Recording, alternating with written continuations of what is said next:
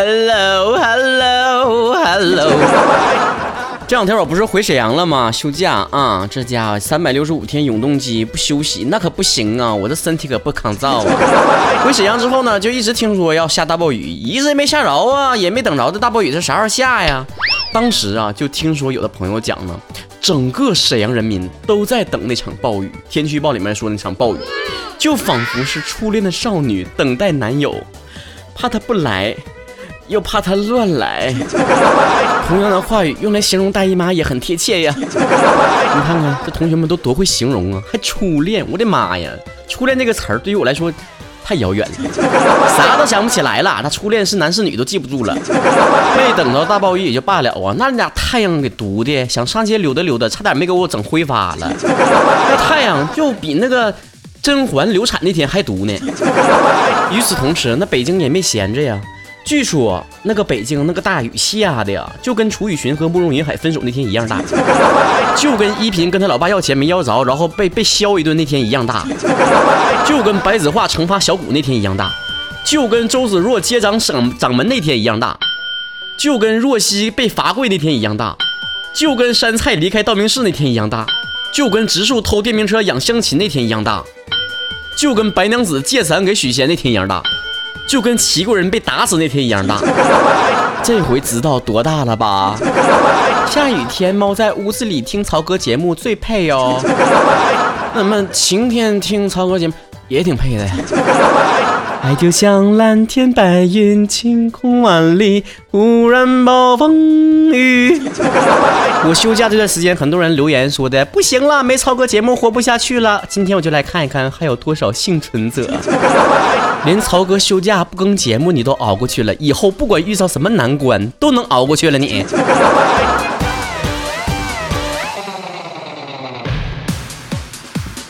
J J 手控说：“曹哥，不知道为什么，我每次看到那个在火车站或者是什么人群密集的地方，都想拿枪把他们全突突了，是不是心理变态？太血腥了！每次我看到这个人群的时候吧，说实话啊，就我也是经常坐火车嘛，这个坐不起飞机的人啊，然后每次看到那么多人的时候，人群的时候，我内心的想法是：哇塞，这么多人。”为什么就我最好看？你们有那种感觉吗？就在人群当中那么多人里面，就找不着第二个像我这样式儿的。你像别人啊，就是都说什么啊，长开了就好看了。我不是，我是就是想开了就好看了。蒂芬尼修真爱天天就说，糟哥，你有看到最近有一条新闻吗？说有个人在宾馆自杀了，然后。宾馆人员报警之后，这个家属居然向那个宾馆索要三十万的赔偿金，遭到拒绝之后呢，召集了亲朋好友，将装有这个人遗体的恒温棺放就棺材放在了这个宾馆的通道之内。宾馆多次跟家属协商都没有结果，以妨碍营业为由报警。最后经过协调，宾馆向家属赔偿了七千块钱。你对这事怎么看？你这是死者在宾馆里自杀，管人要钱，这是？那你要是说搁宾馆里面生孩子的话，是不是这后半生就得就得宾馆给你养这孩子了？还得交点抚养费、奶粉钱啥的，是吧？我们没有对死者不敬，但是家属这一套行为就是轻贱了生命，俩字形容庸俗，四个字儿不上档次。珊珊说：“陈哥，我今天把你的节目分享给我正在追的女人，然后她就答应我了。”别太得意，他是看在我的面子上。前面自我时代，自我决定说，曹总来你的工作室干活，工资怎么算？工资啊，就是你就是一打开窗户，就是冲着西北方向，当来风的时候，赶紧就咽下去吃掉就行了。当你们听我节目都付费的时候，再去研究怎么从我这拿工资，好吗？猫恋心说了，假如给你一次投胎转那个转世的机会，你想变成什么呢？我想成为我爸，因为我想体验一下。有老婆有孩子是什么样的感受？安娜说：“说曹哥呀，我是六零后大妈啊，我这些天很焦虑，除了你的节目，没有其他节目可以吸引我，咋整？过分了啊！六零后这么年轻，怎么能称自己大妈呢？您说是吧，奶奶？奶奶，你听我说。”天之恋说：“曹哥，你是现在时下最流行的佛系青年吗？”啊，我最近看了一条微博之后，我发现我不是，因为佛系的三连是都行可以没关系，但是我们就是后来就有个词叫道系青年，道系青年就是关你屁事儿，关我屁事儿，滚犊子。巴里个巴扎黑说：“曹哥至今单身，有什么特别的择偶条件吗？”我现在的择偶条件就是必须空调开十六度，否则免谈。不过最近手头有点紧呐，这个别说空调了，现在电冰箱都让我关了。三点二班周杰伦说：“曹哥，你们之前那期节目说到了这个女权婊和直男癌的话题，那么直男和直男癌有什么区别？女权和女权婊有什么区别？”直男呢是懂得尊重和爱护女性，而直男癌呢是把女性当成自己的一种附属品。网上有人说呀，有姑娘说那个男生分不清你的口红色号啊，不舍得给你买什么神仙水是直男癌，那纯属扯犊子。如果他能分清你的各种口红色号、各种化妆品品类的话，别说什么直男癌了，他可能压根就不是直男。而女权者呢，一般的口号是凭什么这件事我们不能做？女权婊的一般的口号呢是凭什么这件事让我做？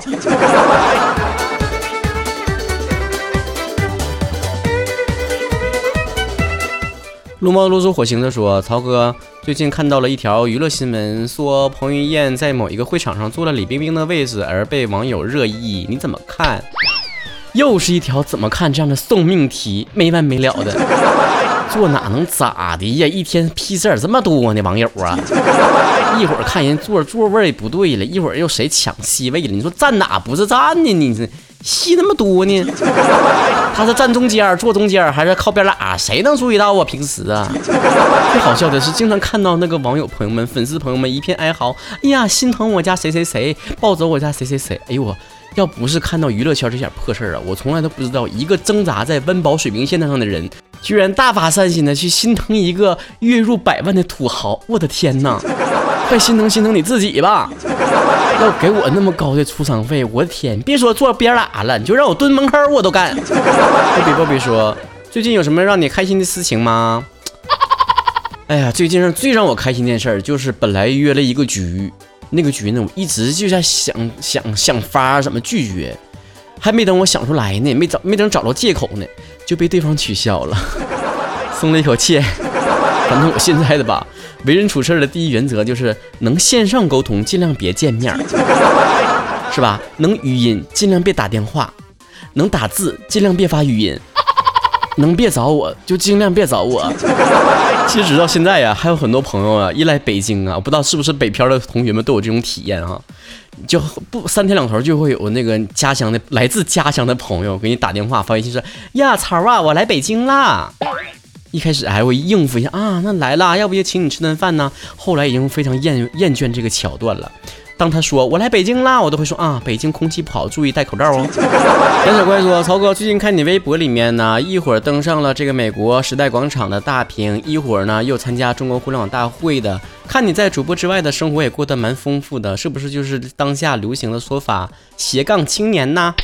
其实啊，最近呢，经常发布了除了主播之外，另外一种这个工作的那个身份的一些工作的内容啊，也是想向大家展示这个比起之前常规的单一生活更丰富的，或者是更另外一种不同的生活状态是什么？我之前在微信公众号呢也发布了说斜杠青年的逆袭这样的一篇文章，然后很多人对斜杠青年这个概念呢也很好奇，正好呢我们听众呢也有很多这种职场小白，我也想跟借此呢跟大家聊聊这个话题。啥叫斜杠青年呢？就是的，这个杠呢，就就是杠精的那个杠，但是不是杠精的意思啊。好比说韩寒，他在自己个人简介里面写到作家，玩一个斜杠，然后赛车手，这一个斜杠呢，就表示的他有多重的身份。通俗点讲呢，不光光有一个工作，有多种身份，社会的那个定位，那就是一种斜杠青年。说的再直白点，你们看刚刚结束的世界杯，不是说这个传闻中说有有某一个国家的这个球员，他们其实是本来是一个什么牙科医生啊，是个什么玩意儿啊，完了过来踢球了，顺便进进世界杯啥的嘛，是吧？这不也是斜杠青年吗？我上大学那前就挺杠的，你知道，就是刚上刚入学的第一年，我先加入的是那个学校的那个文艺部，然后参加各种迎新晚会啊、英语演出啊、唱歌啊、干嘛的，主持节目啊之类的。然后呢，正当所有我们那个院系里面中文系嘛，我是中文系的同学们都以为我会顺理成章的报院校的这个文艺部的时候，我报了新闻通讯部。然后同学就问我呀，为啥你不报文艺部啊？完我就说了，嗯，我文艺方面有才华，然后有艺术细菌，是大家众所周知的。接接下来是时候让大家了解我写作方面的才华了。同学们，幸亏我在中文系，男生比较少，不然这顿削我还能躲得了啊？太臭屁了，我都想抽自己嘴巴子。大二那年呢，然后我又选修了第二学历，第一学历是中文系，然后我又选修了这个动画设计的第二学历。当然了，在毕业之后呢，老板不会因为我有两个学历而多给我开一毛钱工资。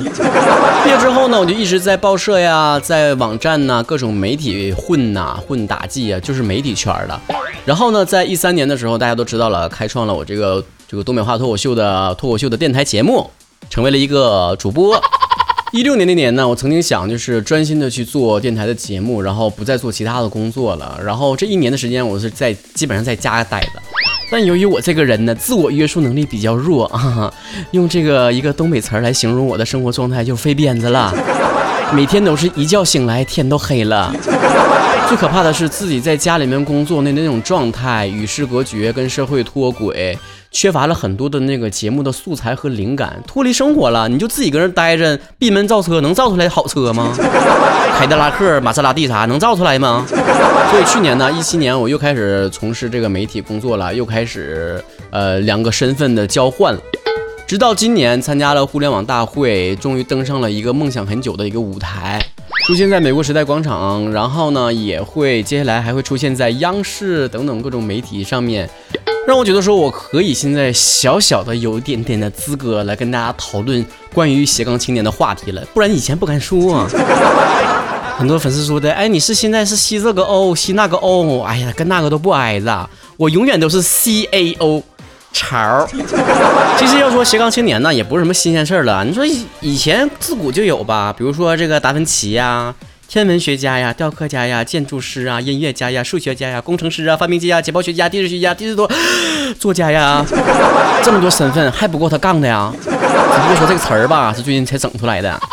那在现代呢，很多人是为了发掘自己不同的才华呀、潜力啊，或者是探索不同的生活方式啊，不拘泥于一种生活状态和轨迹上。有时候呢，也算是给自己的人生双上一个什么双份保险。李开复不是说过一句话吗？说未来的十年里面，百分之五十的人都会失业，因为很多的这种人工智能啊，都会就是代替人类出现在这个工作岗位上。之前看到一条新闻说，河北唐山呢，就是把地方的各个路桥的收费站取消了。这个听起来都是一件好事儿嘛，但是呢，遭到了收费人员的非常强烈的反对。其中有一位大姐说了：“我今年三十六岁，我的青春都交给了收费站，我什么都不会，我也没有人喜欢我们，我们也学不了什么东西了。”这条新闻让人心情很复杂，就是你永远都不知道下一个会被淘汰，或者是面临被淘汰的工作岗位是什么。不过人工智能目前还不懂什么是艺术啊，也不懂什么是幽默呀，所以他做不了东北话脱口秀。草哥还是无法替代的。所以很多刚毕业的年轻人呢，也是希望能够当斜杠青年的，就跟当初就是很多毕业的人就想去创业是一样的。但是我一直以来的观点就是不支持刚毕业的大学生、应届毕业生呢去直接创业或者直接当斜杠青年。创业呀，宝贝儿，你都没打过工你就当老板了？没当过媳妇儿能直接熬成婆吗？就算熬成婆了，你知道媳妇儿心中那点小心思吗？起码还要感受一下职场的生存法则，一个正规的大单位、大公司是怎么健康的运作的。斜杠青年也是一样的。为什么我到现在已经毕业？我看看几年，一二三四，嗯，四五六七，就是一个毕业很多年的中年人，才说自己是斜杠青年。因为你作为职场新人的几年，一定要把自己的第一职业做好、做踏实，在一个行业里面做到精准。不说小有名气吧，也要是一个什么某某一个垂直行业和领域里面的专家吧。如果你的主战场都没有经营好，你就开辟第二战场，那能打赢仗吗？还有小伙伴问我说的，就是那个我在这个朋友圈里面微商卖卖面膜啥的，是不是斜杠青年呢？宝贝儿，除非你是把这种卖面膜作为毕生的一个职业去发展，不然的话，那只是就是叫打零工，兼职挣零花钱，不叫斜杠青年。当斜杠青年不光光需要具备热情，你当然还有具备很强大的心理和这种能力，就是一个人就是一个队伍，对吧？我在做这个曹晨工作室之前，当然我自己得做稿子、做节目录制、后期宣发，甚至有的时候还做海报。很多的斜杠是需要你在家里面利用业余的时间，或者是通过网络的形式去做的。有的人呢，从自己的第一职业里面找到了一些灵感，发表了一些这个外延的东西。比如说像我做这个传媒行业吧，做传媒呢，当然你是需要有什么做这个文字啊、图片呐、采集呀、撰写呀，当然也包括了一些视频呐和音频的这种方面。那么音频就属于传媒的一个细分的领域，所以呢，我就相当于从主主业里面寻求到了一点点灵感。当然，第二种情况呢，我比较也符合，就是除了主业的关联之外呢，你可能有一个自己一直以来的爱好和兴趣，并且你觉得在这个兴趣里面，你已经开始觉得自己有一个发挥的价值了。很多人喜欢追星，关注娱乐八卦，对吧？那有的人呢，就是搁里面喷喷口水啊，这是自己业余爱好了，兴趣了。但是有的人呢，就是自己不光光那个听到资讯，还收集资讯、发布资讯、这个加工资讯，最后呢，他自己成为了一个账号。另外后来呢，又做了一个什么 app，然后成立了一个自己的平台，然后有了自己的社群，把自己的东西做大了。这就是把自己爱好变成了一种自己斜杠青年这种形式啊。我身边还有的同事呢，就是他自己本身呢是做媒体的，但是他业余的爱好呢是非常喜欢做蛋糕吃啊。后来做的品种非常多，然后我们同事呢就会说：“哎，你帮我做点呗，你帮我做点呗。”后来他就直接成立了一个蛋糕店呢，一个工作室，然后慢慢成立了自己的店，这样就是把自己的爱好逐渐的发展成自己一个斜杠青年的状态啊。不管是出于跟工作的相关性，还是出于自己的爱好，你都要记住的就是你的这种发展第二职业的这种斜杠青年的状态，你要看付出和得到的是不是能够成为正比，是不是有市场可以发挥。我身边就有那种记者，就是啥呢？看到这个有这个微博的大号火了，他开始做微博大号啊，然后微信公众号火了，又开个微信，自己开个微信公众号啊。看到直播火了，他要开个直播号啊。看到小程序火了，他要开发一个小程序平台。最后啥玩意儿也没火，完啥也没挣到钱，然后啥玩意儿呢也没有做出来回响。你说你有那功夫，不如自己多跑几条新闻，挣点稿费呢。目标清晰且有具备相应的能力和潜力。很多人在一次次的社会转型和分工的变动当中呢，失去了自己的铁饭碗。也有很多人呢，前仆后继的想要得到一个铁饭碗。但是你要知道的是，真正的铁饭碗就是你的知识储备、你的学习能力，还有你的执行力。英语有句谚语叫 “Begin with the end in mind”，就是。嗯，开始的时候呢，心里面就有点如何结束的逼数。当我们做人生的职业规划的时候，一定要跳脱出当下这个时间点，来把这个时间轴拉长，看看你当下的决定对你的整个人生的改变和定位是在哪里，你未来的价值潜力在哪里。还是像说这个卖面膜一样，现在面膜火了，搁朋友圈卖卖面膜；明天代购火了，再卖卖代购。然后呢，呃，东一榔头西一棒子，毫无规划这种去做。当然了，你可以当下你可以多挣点零花钱，这也是一件好事儿。但是它不能称之为斜杠青年的原因就在于，它对你整个人生或职业规划的未来发展没有任何的注意。你可能只锻炼了自己如何刷屏朋友圈却不被朋友拉黑的这个技能，就跟很多这个刚入职场去找工作的朋友是一样的。他们就是我经常面试的一些小朋友啊，他刚刚毕业，然后就跟我讲说，我远大的抱负在北京买房买车成家立业，挣多少多少钱，怎么怎么样，所以要求年薪多少多少等等。朋友们，如果你们也面临着即将刚刚毕业找工作，一定要记住这一点：你的远大理想和抱负，请你在自己的被窝里面偷偷想一想就行了。你要清楚的认识到，你刚刚毕业，你很多能够提供的劳动价值是很有限的。这个时候，愿意接纳你的公司，肯定是看呢看到你的学习的能力，看到你未来的潜质，愿意培养你。所以，比起我当下每个月能挣多少钱，你更应该看重的是这个平台能不能给你带来很高的眼界，能够给你提供很多锻炼的这种机会、学习的能力，有没有靠谱的老师去带你等等这些条件。总之呢，就是你当斜杠青年的一个必要前提呢，就是把自己的本职先做好、做踏实了，单杠先整明白，再整双杠，单刀耍了明白，再耍了双截棍。微信后台主播曹晨和微博昵称曹晨亨瑞，很多留言的小伙伴都在咨询一些职场上的问题，以后有机会有平台再跟大家详细的聊一聊更多的关于职场上的一些话题。有的时候呢，我自己呢也是感觉兼顾两头呢，感觉很力不从心啊，都累成了一个两百多斤的胖子了。但是还好有东坡这个节目作为平台，我愿意跟大家随时去交流和聊一些这个奋斗背后的一些故事和一些心情。我知道这个时候呢，就是很多的大学生面临着人生走向另一个阶段的时期了。你只需要记住一句话，就是在这样的一个年代里边，你的个性是可以得到充分的发挥的。祝愿每一个年轻人都可以尽快的发现自己人生的无限种可能。把你挚爱的兴趣变成毕生去奋斗的理想和事业。